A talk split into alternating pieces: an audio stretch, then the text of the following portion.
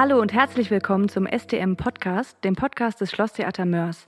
In der heutigen Folge richten wir den Blick auf das Herzstück des Theaters, nämlich auf unser Schauspielensemble.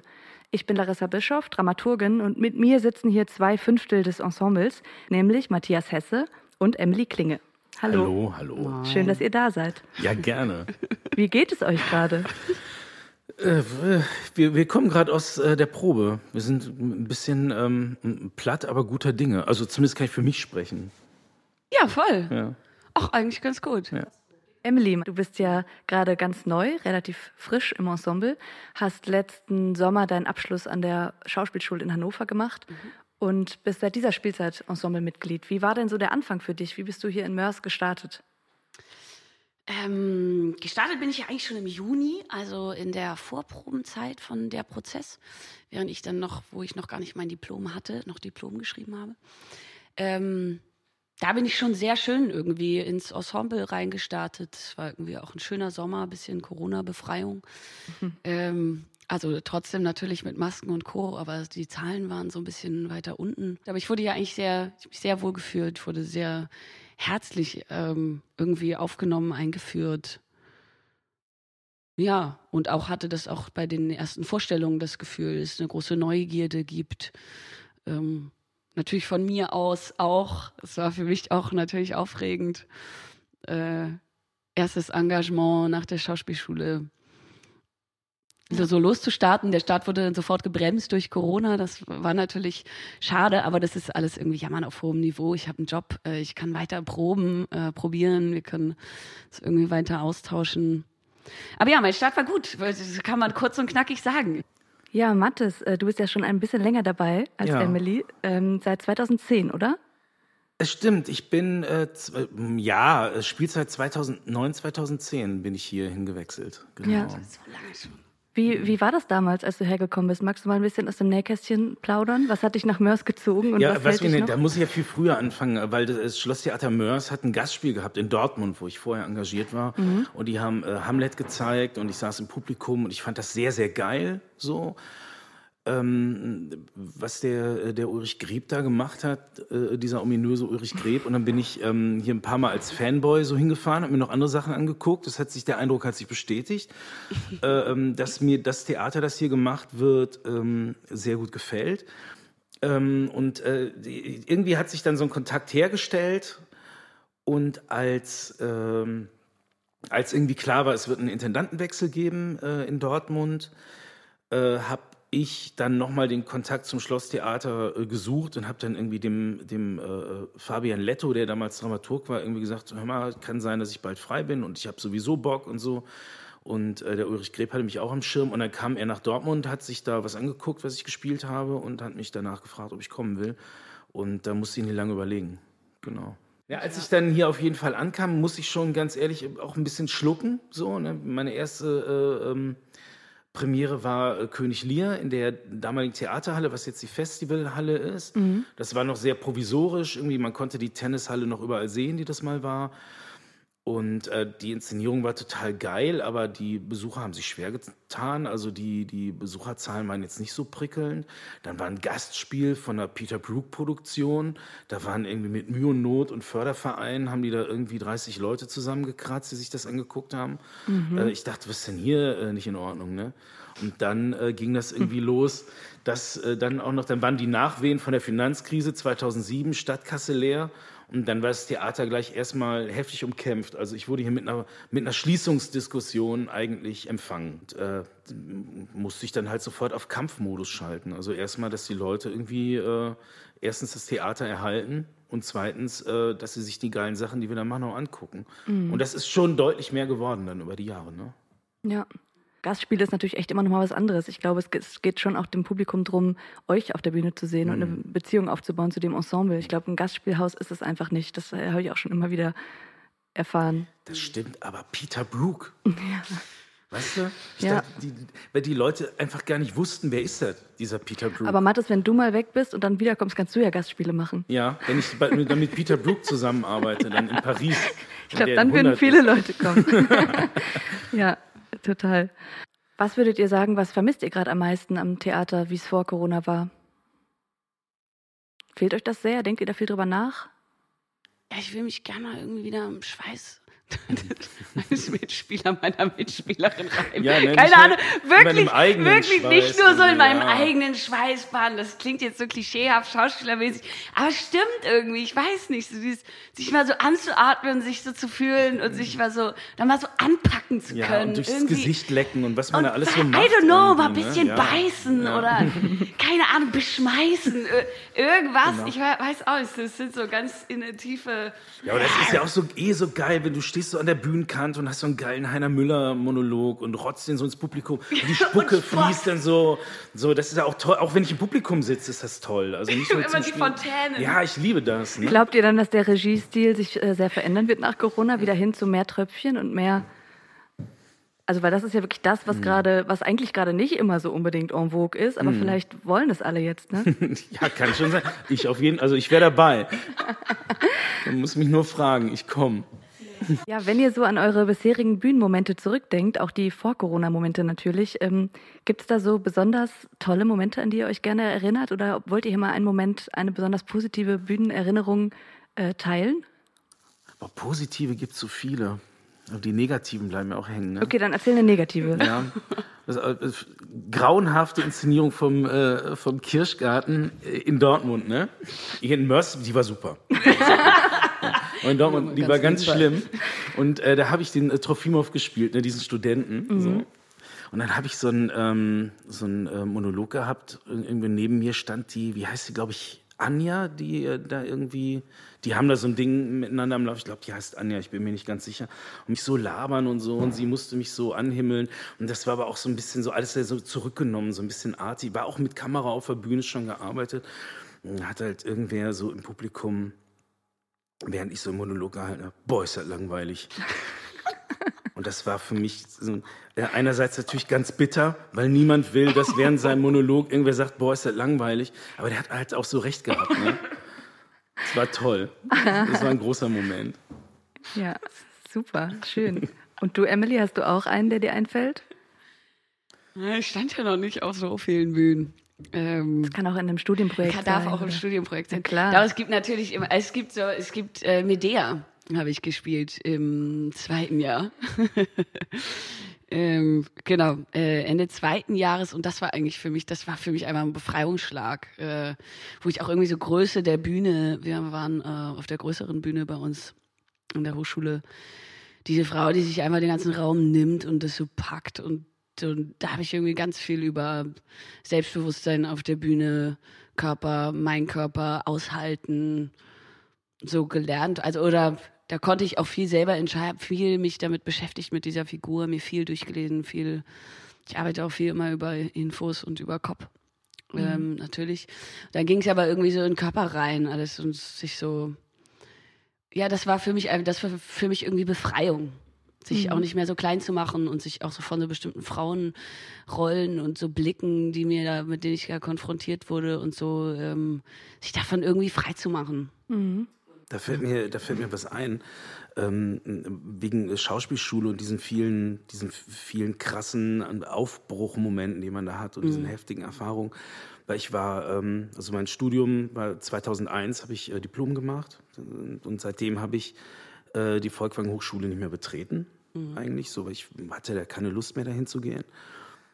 Ähm, und war jetzt letzten Sommer, da habe ich mit meinem Sohn äh, äh, eine Tour gemacht, eine Fahrradtour, den Ruhrteilradweg hier von äh, Duisburg nach äh, Bochum, wo äh, seine Oma wohnt.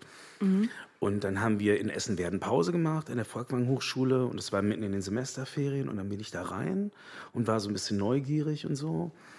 Und äh, dann bin ich da in unsere Räume gegangen, wo halt meine ganzen acht Semester stattgefunden haben. Mhm. Ähm, inklusive die Studiobühne und die große Probebühne und die kleine Probebühne, was so die, die wesentlichen Orte da waren.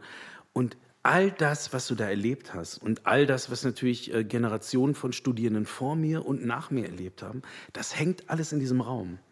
Das ist unglaublich. Ich bin da reingekommen, das ist äh, äh eine Energie in diesem Raum ähm, die so unglaublich überwältigend war. Ich meine, mir ist schon irgendwie äh, auf einer rationalen Ebene klar, das sind meine eigenen Erinnerungen, bla bla bla und so, aber trotzdem ähm, ist der Raum wie, äh, wie magisch aufgeladen. Mhm. Ja. Die, diese Räume, ich dachte, ich, äh, ich fasse es nicht. Ich fasse es nicht, wie viel, äh, äh, wie, wie viel Energie dieses Theater irgendwie produzieren kann in einem Raum und dass es dann offenbar für immer da drin bleibt. Wahrscheinlich, wenn die das irgendwann mal abreißen wollen in 200 Jahren oder so, dann wird das nicht gehen, weil dann irgendwie sich das so, die Atmosphäre zementiert oder irgendwie so. Und hat dein Sohn das auch gemerkt, dass da eine besondere Ja. Atmosphäre war? Ja, der hat gesagt, Papa, du bist getriggert, ne? Definitiv, ja. Ja, wie ist es eigentlich für euch, in so einem kleinen Team, in diesem kleinen Theater äh, zusammenzuarbeiten mit so einem kleinen Ensemble? Also ihr seid ja eigentlich ständig zusammen in fast jeder Produktion. Ähm, das ist ja schon anders als an anderen Häusern. Gerade jetzt du, äh, Mathis, wenn du es auch in Dortmund erlebt hast. Ähm, ja, wie, wie geht euch das damit? Nee, also für mich, ähm, ich kann ja einfach, ich Ja, finde es total schön, ehrlich gesagt. Ähm, ich kenne auch sonst nur eben große Theater. Da bin da auch viel so groß geworden in Hamburg. Ich komme ja aus Hamburg, viel so aus dem Thalia Theater.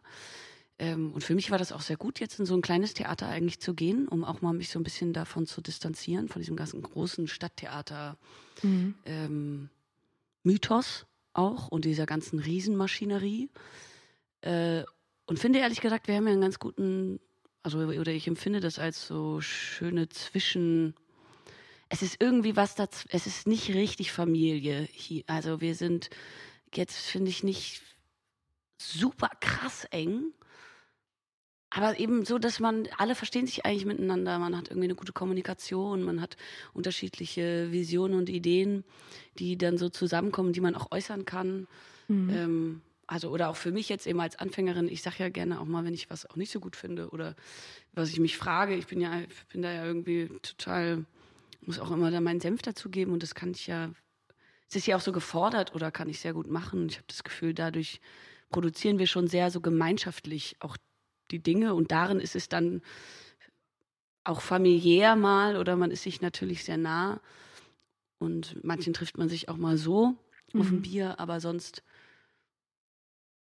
ja, es ist so ein Zwischengefühl. Mm, Ja, ich glaube, das ist, ist auch so mit ein Grund, warum das hier nicht so, ähm, wie ich das äh, aus Dortmund ja kenne oder äh, aus meinen äh, Gastspielen, die ich äh, da vorher hatte in, in Wiesbaden, hatte und, und in Bielefeld, so das erste Jahr nach meiner Schauspielschule, hatte ich da Gastverträge und da war das schon, dass man eigentlich, also es war schon inzestuös auch auf eine Art, ne? dass man dann irgendwie, Der im Prinzip bist du nach jeder Probe, nach jeder Vorstellung, bist du noch irgendwie saufen gegangen und so. Und ähm, das war teilweise ganz toll. Also ich bin auch froh, dass ich das hatte. Aber ähm, irgendwann war mir das auch definitiv zu viel und wo ich das gesagt habe, das brauche ich jetzt auch gar nicht mehr. Ähm, und hier in diesem kleinen äh, Rahmen ist es, äh, glaube ich, auch der Grund dafür, dass wir diese Kultur des Wir gehen noch ständig eintrinken äh, nicht haben, damit wir diese ganzen ähm, Dinge, die auf der Bühne eigentlich stattfinden sollen, nicht in der Kneipe lassen irgendwie, sondern dass diese Energien äh, ähm, auch auf der Probe irgendwie äh, sind und dass es nicht so inzestuös wird, weil das wird dann auch immer, es kippt irgendwann ins Ungute. Das kannst du dann gar nicht verhindern. Und dann Ja, hast du nicht irgendwie, stimmt. dass sich zwei Klicken irgendwie bilden oder so. Das kannst du ja hier nicht. Weißt du? Ja, aber das ist jetzt auch eine gute Ausrede, immer nicht mehr mitzugehen, ne? Für die Kunst. Nicht mehr mit in die Ja, Kneipe. ich finde Das aber, stimmt. also der Kunst hat, haben schon einige Biere auch gut getan. Ja, also auf jeden Fall. schon auch die besten Gespräche. Ich hab auch in Mörs- ich war und, auch in äh, Mörs, äh, neuen Ideen, so beim Bier eben nach Ja, mal der wie- Probe. Ja, natürlich. Wie viel, äh, wie viel ich hier auch schon an Gehirnzellen verloren habe im Vollsuff. Also es klingt ja, ich bin ja jetzt, also wir sind ja nicht hier das, äh, äh, das Abstinenztheater, ne? Das nun auch nicht. Ja, eine Besonderheit in Mörs ist ja auch, dass das Theater immer wieder unterschiedliche Orte bespielt in der Stadt ähm, und eigentlich an allen Spielorten eine sehr große Nähe zum Publikum herrscht. Also ob das jetzt das Schloss ist, das Pulverhaus, das Studio, wo auch immer, das Publikum ist immer extrem nah dran. Wie erlebt ihr das an diesen unterschiedlichen Orten und vor allen Dingen immer so nah am Publikum zu sein? Ich finde es äh, toll, so nah am Publikum zu sein, dass da kein äh, Orchestergraben oder so zwischen uns ist, ne? sondern dass man sich auch, äh, wenn man will, kann man sich anfassen. Manchmal macht man es sogar. Ne? Und äh, wir haben ja dann auch irgendwie so Sachen wie Waldzentrum und äh, oder hier das, äh, das Rathaus, das alte, wo wir Volksfeind gespielt haben oder so, wo man dann mit den Leuten auch irgendwie rumläuft und so. Das ist schon eine, das ist auf jeden Fall immer sehr intensiv, so mit den Leuten so auf Tuchfühlung zu sein, weil du kommst ja sofort mit. Ähm, ob sie es gut oder scheiße finden oder ob sie mit was anfangen. Meistens finden sie es dann halt ja auch toll, wenn man so nah an denen dran ist mhm. und die dann irgendwie anspielt und so. Und ich selber finde es. Sieht. Hm? Sich uns ackern fühlt. Uns, ja, genau. Fühlt. Das wir auch was tun für unser Geld. Ne? Das ist eine Malocha-Gegend hier. Genau, aber ich mag das auch. Also ich bin da auch so, ich mag auch manchmal ganz gern graben. Äh, das muss ich auch sagen. Ich auch wenn auch man reinspringen kann, wenn unten so Matten drin sind. das am liebsten, ja. genau. Ähm, wenn da so ein bisschen Luft dazwischen ist, das mag ich schon auch. Oder da habe ich auch manchmal eine Sehnsucht. Ähm, aber ich finde es auch dieses, also im Waldzentrum finde ich es einfach ein Wahnsinnsort. Ja, und ich finde also die Direktheit. Man merkt beim Applaus auch, wer guckt, man kann zugucken, wer guckt einen an, wer lächelt einen jetzt an, ja. wer applaudiert einen besonders. Also ich habe das so, bilde ich mir jedenfalls ein.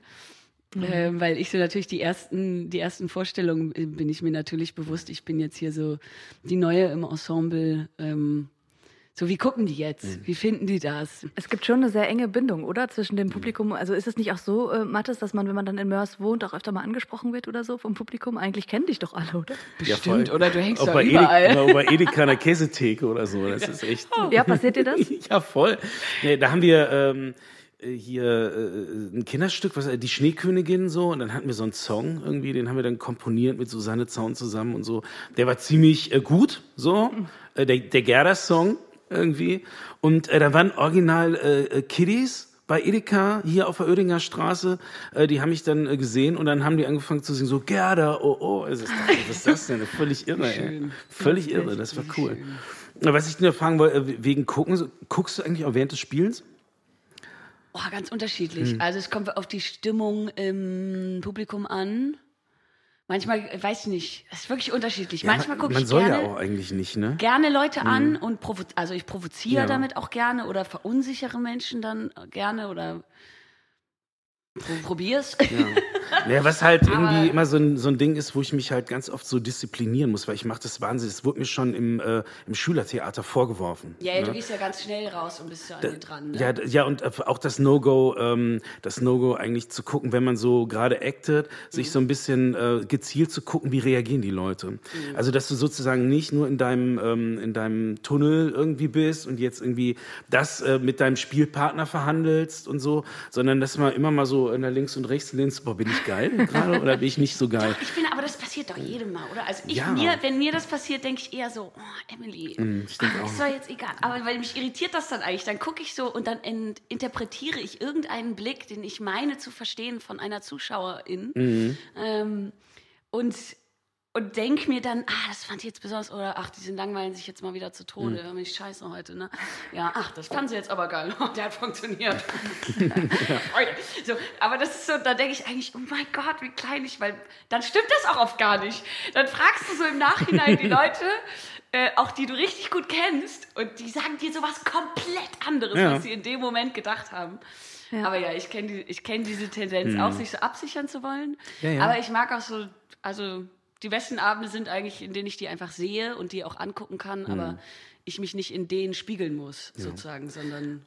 Aber jetzt mal ohne Scheiß, vierte Wand, gibt es das überhaupt noch? Das, das ist doch eh ein Scheißkonzept, oder? Ein gutes Stück vierte Wand. Ich glaube schon, dass es eine vierte Wand noch gibt. Und ich glaube, es hat sehr stark mit, mit Inszenierungsstil zu tun, aber auch mit Räumlichkeiten. Mhm. Es gibt, wenn ich ja. im Schauspiel Frankfurt bin oder auch im Schauspiel Bochum oder so, da bin ich dann teilweise auf, auf, auf Plätzen oder Rängen, wo mhm. es absolut keinen direkten Blickkontakt mehr geben kann. Und dann gibt es natürlich automatisch eine andere Distanz. Und äh, mhm. hier in Mörs gibt es immer diese Nähe. Mhm. Ähm, ja. Es gibt ja auch ganz oft den Moment in, auf der Schlossbühne, wo ihr die Bühne verlasst und dann irgendwie ums Publikum rumgeht oder sowas. Und das ist mhm. ja irgendwie, das, ich glaube, der Raum macht sehr viel aus. Ja. Ja, gut, vielleicht stoße ich mich auch nur irgendwie so an dem Wort, dass ich das irgendwie so vierte, was soll das sein? Da ist ja keine Wand. Ja. Ne? Das ist äh, irgendwie Quatsch. Also, Doch, Matthias, sie ist ja, da. Das, ich kann sie nur nicht sehen, weil meine Fantasie nicht reicht. Na, weil du sie immer durchbrichst permanent.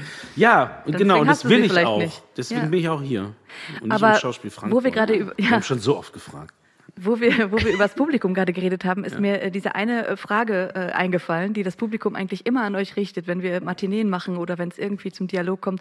Und das ist immer die Frage, wie könnt ihr euch eigentlich so viel Text merken? Mhm. Ähm, wie findet ihr diese Frage und was ist eure Antwort darauf? Entschuldigung, dass ich sie jetzt nochmal hier äh, herauskrame. Ja, ist eine absolute Hassfrage, würde ich sagen. Ähm, Aber es ist gut, dass du sie stellst, weil dann kann man immer auf diesen Podcast verweisen. Wenn die noch mal ja. kommen, mal, das kann man ja, aber dann müsst ihr jetzt auch eine Antwort liefern. Genau. Ähm, äh, äh, ja, es gibt natürlich verschiedene Art und Weisen, Text zu lernen. Man kann äh, sich auch bestimmte Strukturen zurechtlegen, ja. ähm, mit Anfangsbuchstaben, mit Oder Bildern. so im Raum, ne? Das dann irgendwie, weiß im Fenster, wenn ich am Fenster stehe, dann sage ich immer den Satz und so. Ja, stimmt. Aber letztlich, also für mich ist das alles Quatsch. Ich lerne eigentlich immer nur nach Sinn. Mhm. Ähm, nach, also wenn ich das verstanden habe, was ich da sage, dann ist es irgendwie drin und es stimmt schon, es hat auch was mit Raum zu tun, mit dem. Körper. Ähm, wo, was macht der zu der Zeit? Das ist immer noch mal eigentlich, das, das ist dann der zweite Step, den Text zu können und dann parallel natürlich was anderes dabei zu machen. Das mhm. ist ja so basic. Das ist ja, das ja aber wenn ihr das so tut. gemerkt hast und dann bist du erstmal auf der Bühne und dann ist alles sowieso ganz anders und dann ist der Text auch weg. Ich habe sowieso keine Methode, weil ich, es ist dann immer stumpfes Büffeln einfach. Es macht überhaupt keinen Spaß. Ah, es ja. gibt auch keine Technik. So, das wäre ja gut. Ne, das erwarten die Leute dann, glaube ich, dass man denen sagt, es gibt ähm, eine bestimmte Methode nach, und dann sagt man irgendeinen russischen Namen, die Methode Wolodkowski oder so. Wenn du das so machst, dann hast du das total safe irgendwie, aber das gibt es halt nicht. Oder ich kann es nicht. Oder ich glaube, die Leute wollen euch eigentlich damit meistens Anerkennung irgendwie äh, entgegenbringen und sagen, wow, so. Mhm. Aber ja, aber das, das passiert eben nicht. Also eigentlich ist es ja genau umgekehrt. Also oft bin ich bei der Frage, wenn man so aus dem Stück kommt und so kommt sie, ja, wie konnten, das ist Wahnsinn wie ihr euch den ganzen Text merken könnt. Das kommt auch wirklich mit einer ganz ehrlichen, einem mhm. ehrlichen Kompliment. Ähm, letztendlich denke ich aber, ja, also das ist halt das Mindeste. Also das, damit beschäftige ich mich am wenigsten in meinem Beruf. Wenn man dem halt Klempner halt, sagt, das ist Wahnsinn, was sie da für Werkzeuge Ja, was sie dabei haben in ihrem Koffer. Ne? So wow. Haben sie echt die Zange geil. dabei, die sie für das Rohr brauchen? so, ähm, das finde ich toll. Das, äh, das ist nur, um das mal so verständlich Ja, wenn die jetzt so sagen würden, boah, sie haben geil gespielt, ist besser, ne? Ist auf jeden das Fall besser. So, dann, oder das, das hat mich berührt. Oder, also, weil es geht ja auch, wie sagst du so ein Text? Text. Text kann jeder lernen. Mhm. Jeder kann das machen. Ja, und, und habt ihr vielleicht noch so ein paar, äh, Emily, du vielleicht nicht ganz so viele, weil du noch nicht so lange da bist, aber so ein paar äh, Mörs-Anekdoten, was hier schon so passiert ist oder an was du dich gerne erinnerst? ja, ja genau, du hast erst nur von Dortmund erzählt. Jetzt also, musst ja, du auch mal ein bisschen lieber aus Mörs Dortmund war ja auch eine Negativerfahrung. In Mörs gibt es nur Positiverfahrungen. Zum, weil mal, jetzt lass mal überlegen. Die, die brennende Pfanne.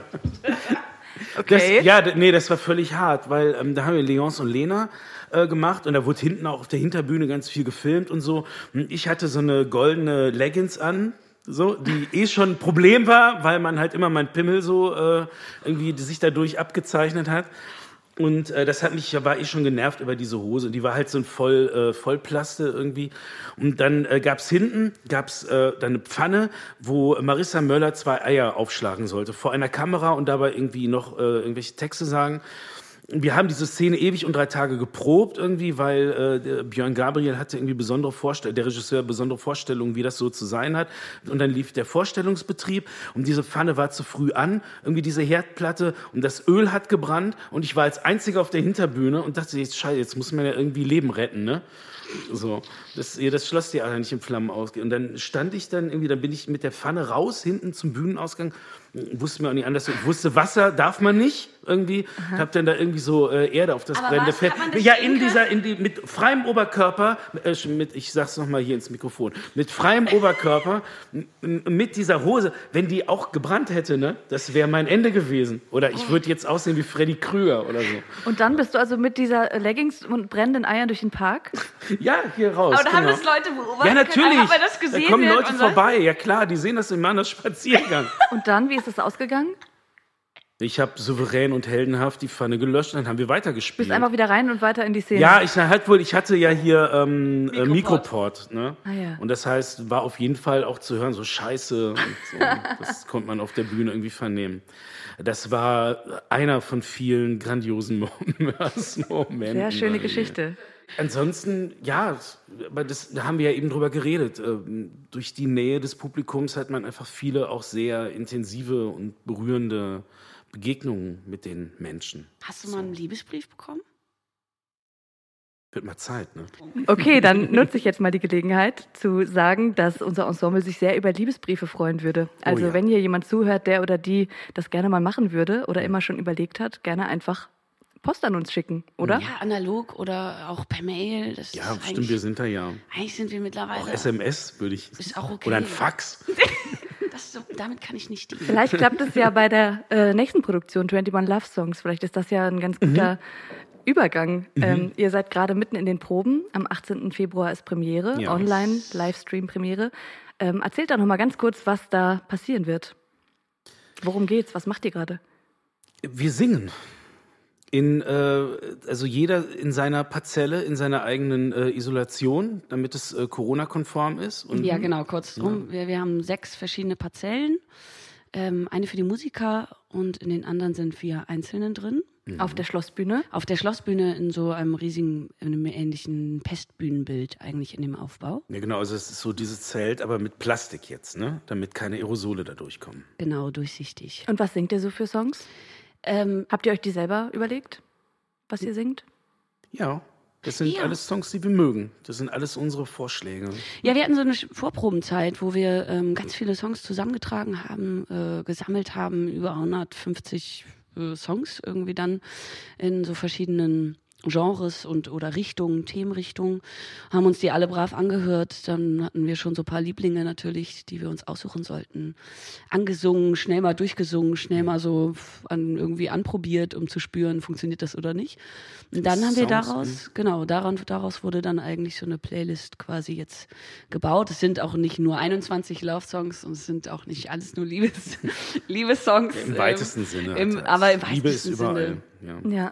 Genau. Aber es, also die Songs haben so die Gemeinsamkeit, dass es, also wir haben immer so einen Pool zusammengetragen, dass es Lieder waren, die einen jetzt gerade aktuell in dieser Zeit irgendwie äh, beschäftigen, die einen, weiß Ja. ich nicht, durch diesen Lockdown getragen haben oder die man aus anderen Gründen vielleicht auch äh, jetzt gerade aktuell gerne hört. Ne? Und äh, irgendwann äh, wird es dann wahrscheinlich auch mal hybrid, also wenn wir irgendwann mal wieder, Ja. keine Ahnung, 20 Leute oder so ins Theater lassen dürfen, dann werden die da auch sitzen und trotzdem wird es aber auch noch ins Internet übertragen und so.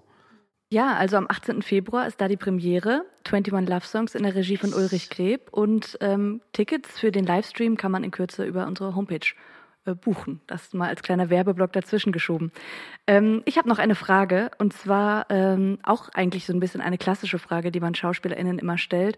Was würdet ihr gerne mal für Rollen spielen? Oder mit was für Stoffen würdet ihr euch gerne mal beschäftigen? Wenn man mich jetzt sozusagen nur nach Stücken fragt, oder es sind viele antike Figuren, Medea, Penthesilea, ähm, meistens starke Frauenfiguren, aber ich würde auch gerne mal einen Mephisto spielen oder ähm, einen Wojciech finde ich auch interessant.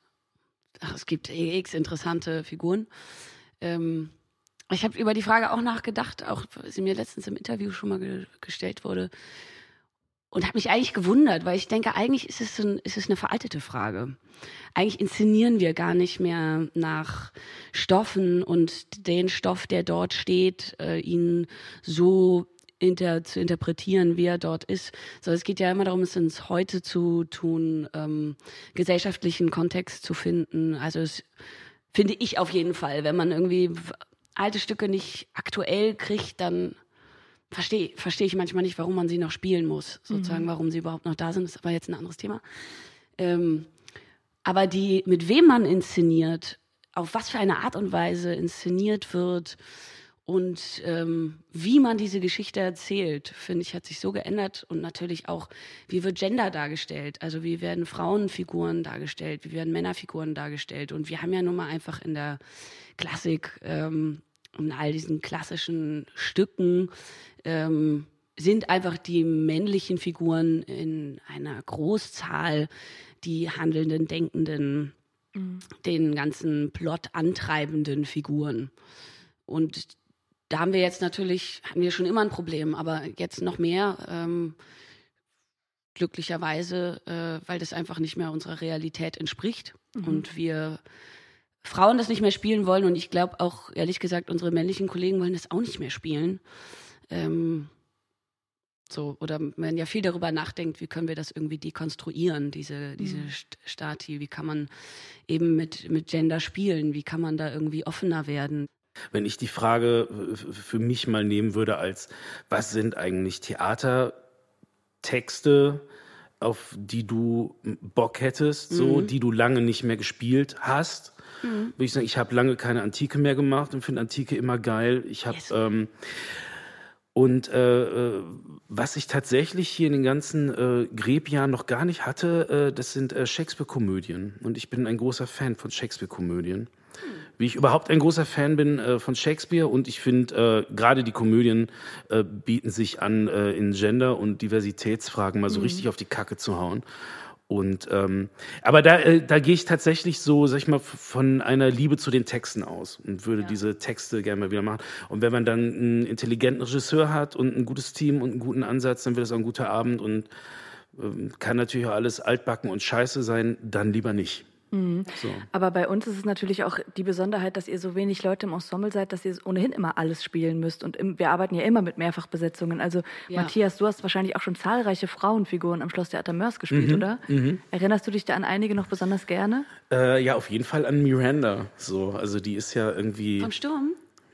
Nee, die nicht vom Sturm, sondern die würde ich auch gerne spielen. mal gespielt in Wirklich? der Hochschule.